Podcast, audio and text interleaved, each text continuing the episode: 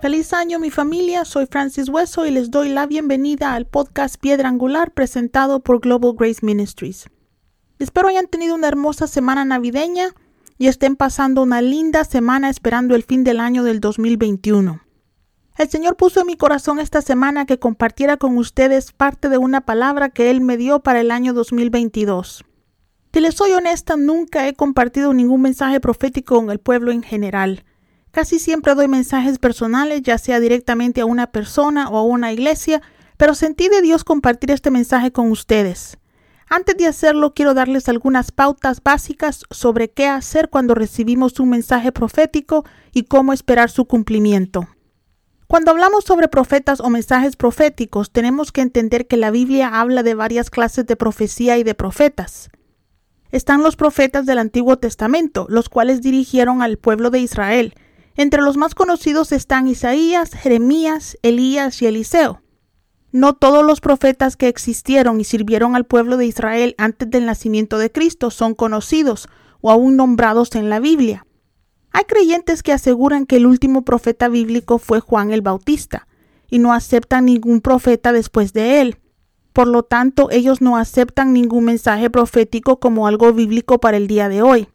En el otro extremo tenemos personas que en la actualidad van en búsqueda de profetas y de palabras proféticas para tomar todas las decisiones de su vida. Por lo tanto, el tema de un mensaje profético en la iglesia actual está envuelto en controversia, falta de entendimiento y hasta de abuso. Pero si basamos nuestro entendimiento en la Biblia, nos vamos a dar cuenta que sí hay base bíblica para creer que Dios todavía le habla a su pueblo a través de profecías o de palabras proféticas. Dicho esto, tengo que aclarar que no todas las personas que profetizan son profetas. Hay personas a los cuales Dios les ha dado el don de profecía mencionado en 1 Corintios 12:10. Estas personas pueden profetizar sin ser parte de las cinco oficinas ministeriales mencionadas en Efesios 4:11. Quizás más adelante podamos hablar de estas oficinas, pero en el podcast de hoy no nos vamos a enfocar en ellas. Simplemente quise mencionar que no todas las personas que dan un mensaje profético son parte de estas oficinas. Yo, por ejemplo, no soy profeta, pero sí me muevo en los dones del Espíritu Santo. Ahora, vayan conmigo a Romanos 12, vamos a leer versículos 5 y 6. Y dice, nosotros somos las diversas partes de un solo cuerpo y nos pertenecemos unos a otros. Dios en su gracia nos ha dado dones diferentes para hacer bien determinadas cosas. Por lo tanto, si Dios te dio la capacidad de profetizar, habla con toda la fe que Dios te haya concedido. Como ven aquí, Pablo no declara al que profetiza profeta, pero sí nos da la pauta para profetizar. También hay muchos malentendidos concerniente a mensajes proféticos.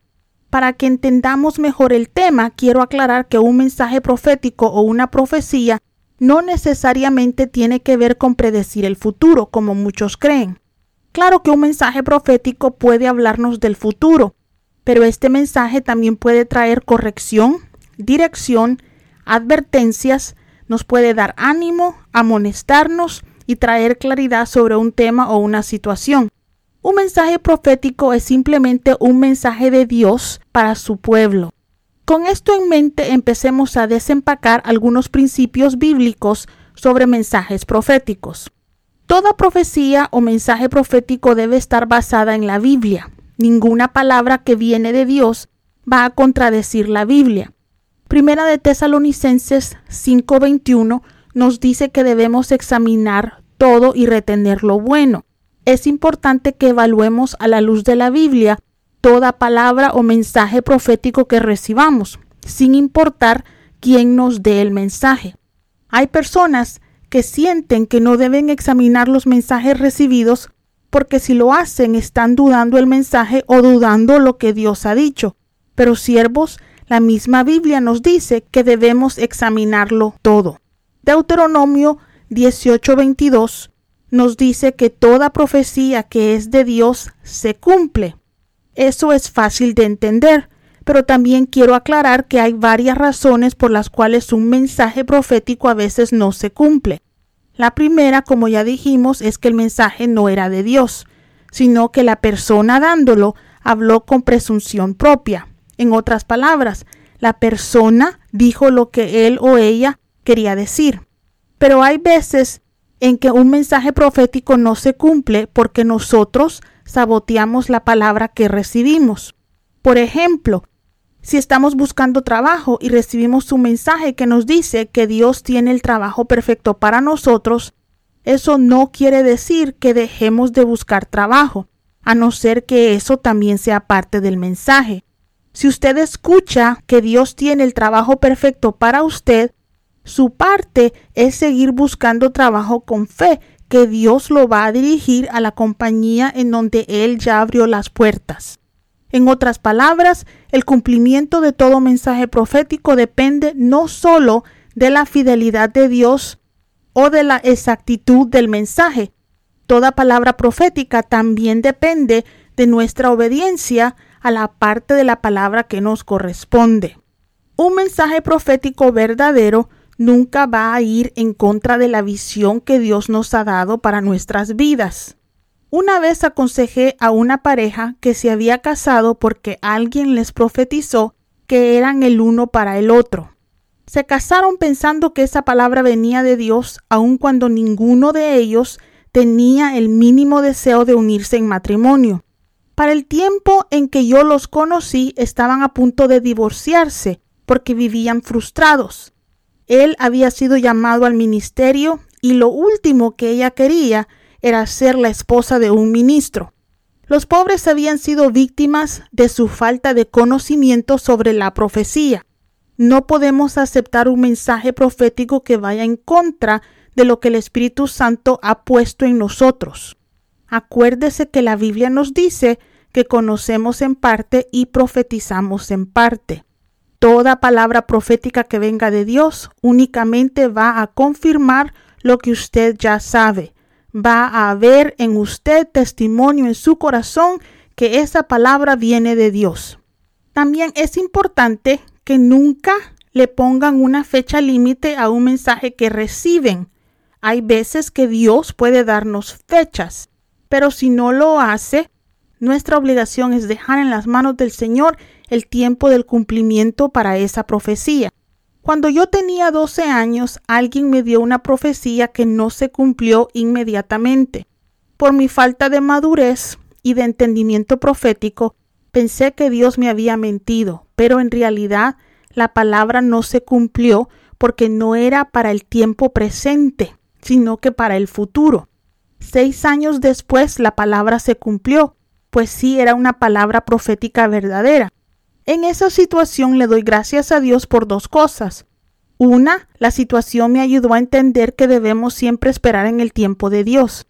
A su tiempo, Él siempre cumple sus promesas. Y dos, si la palabra se hubiera cumplido en el momento en que yo la recibí, me hubiera perdido de muchas bendiciones y lecciones que aprendí y recibí una vez llegó el tiempo de Dios para el cumplimiento de la palabra. Así que cuando reciban un mensaje de Dios, hagan lo que María, la Madre de Cristo, hizo. Recíbanlo en fe, guárdenlo en sus corazones y mediten en esas palabras esperando el tiempo en el cual Dios la cumplirá. Puede ser que el cumplimiento de una palabra que recibamos tarde, pero como ya les dije, a su tiempo Dios siempre cumple sus promesas. Es importante también recordar que Dios puede usar su palabra, la Biblia, para darnos un mensaje profético.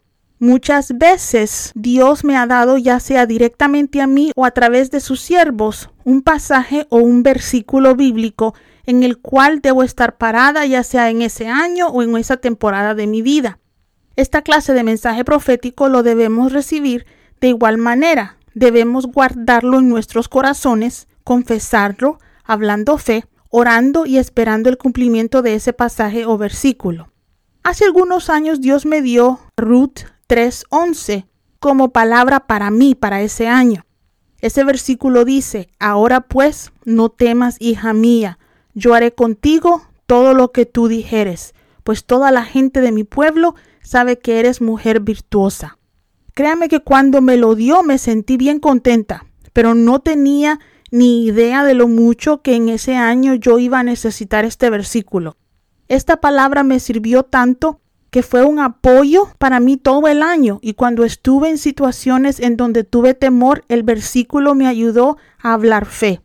Así que pueblo de Dios, siempre debemos aferrarnos a las palabras que Dios nos da y seguir sus direcciones.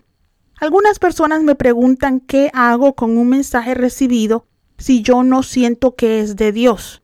Mujer o varón de Dios, si usted recibe una palabra que no está basada en la Biblia, que va en contra del plan de Dios para su vida, o si en su corazón usted no tiene testimonio que esa palabra es de Dios, no la reciba.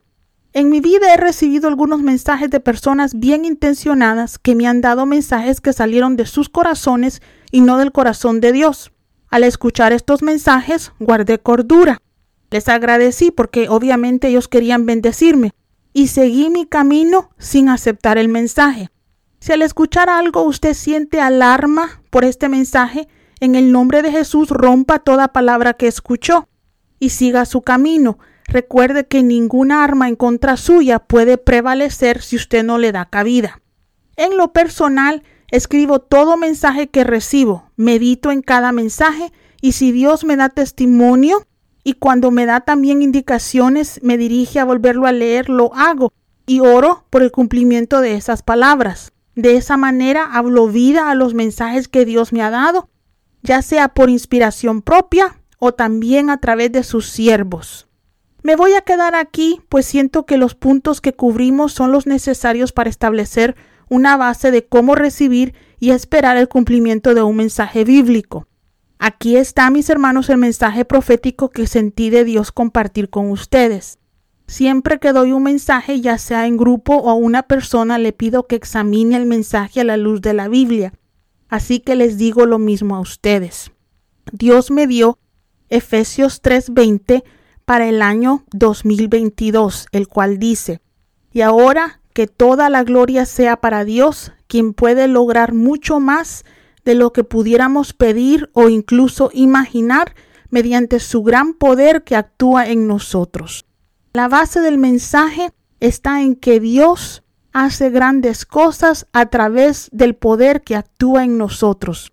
Y el Señor continuó diciendo, el 2022 será un año en el que tenemos que esperar lo inesperado, por lo que debemos prepararnos para eso. ¿Cómo nos preparamos para lo inesperado? Asegurándonos de estar arraigados en lo único que debe ser inquebrantable, que es nuestra confianza en Cristo. No podremos poner nuestros ojos en nada más que en Cristo, porque las cosas no serán como parecen. Lo que parezca bueno no lo será, y lo que parezca malo producirá frutos dulces para el pueblo de Dios.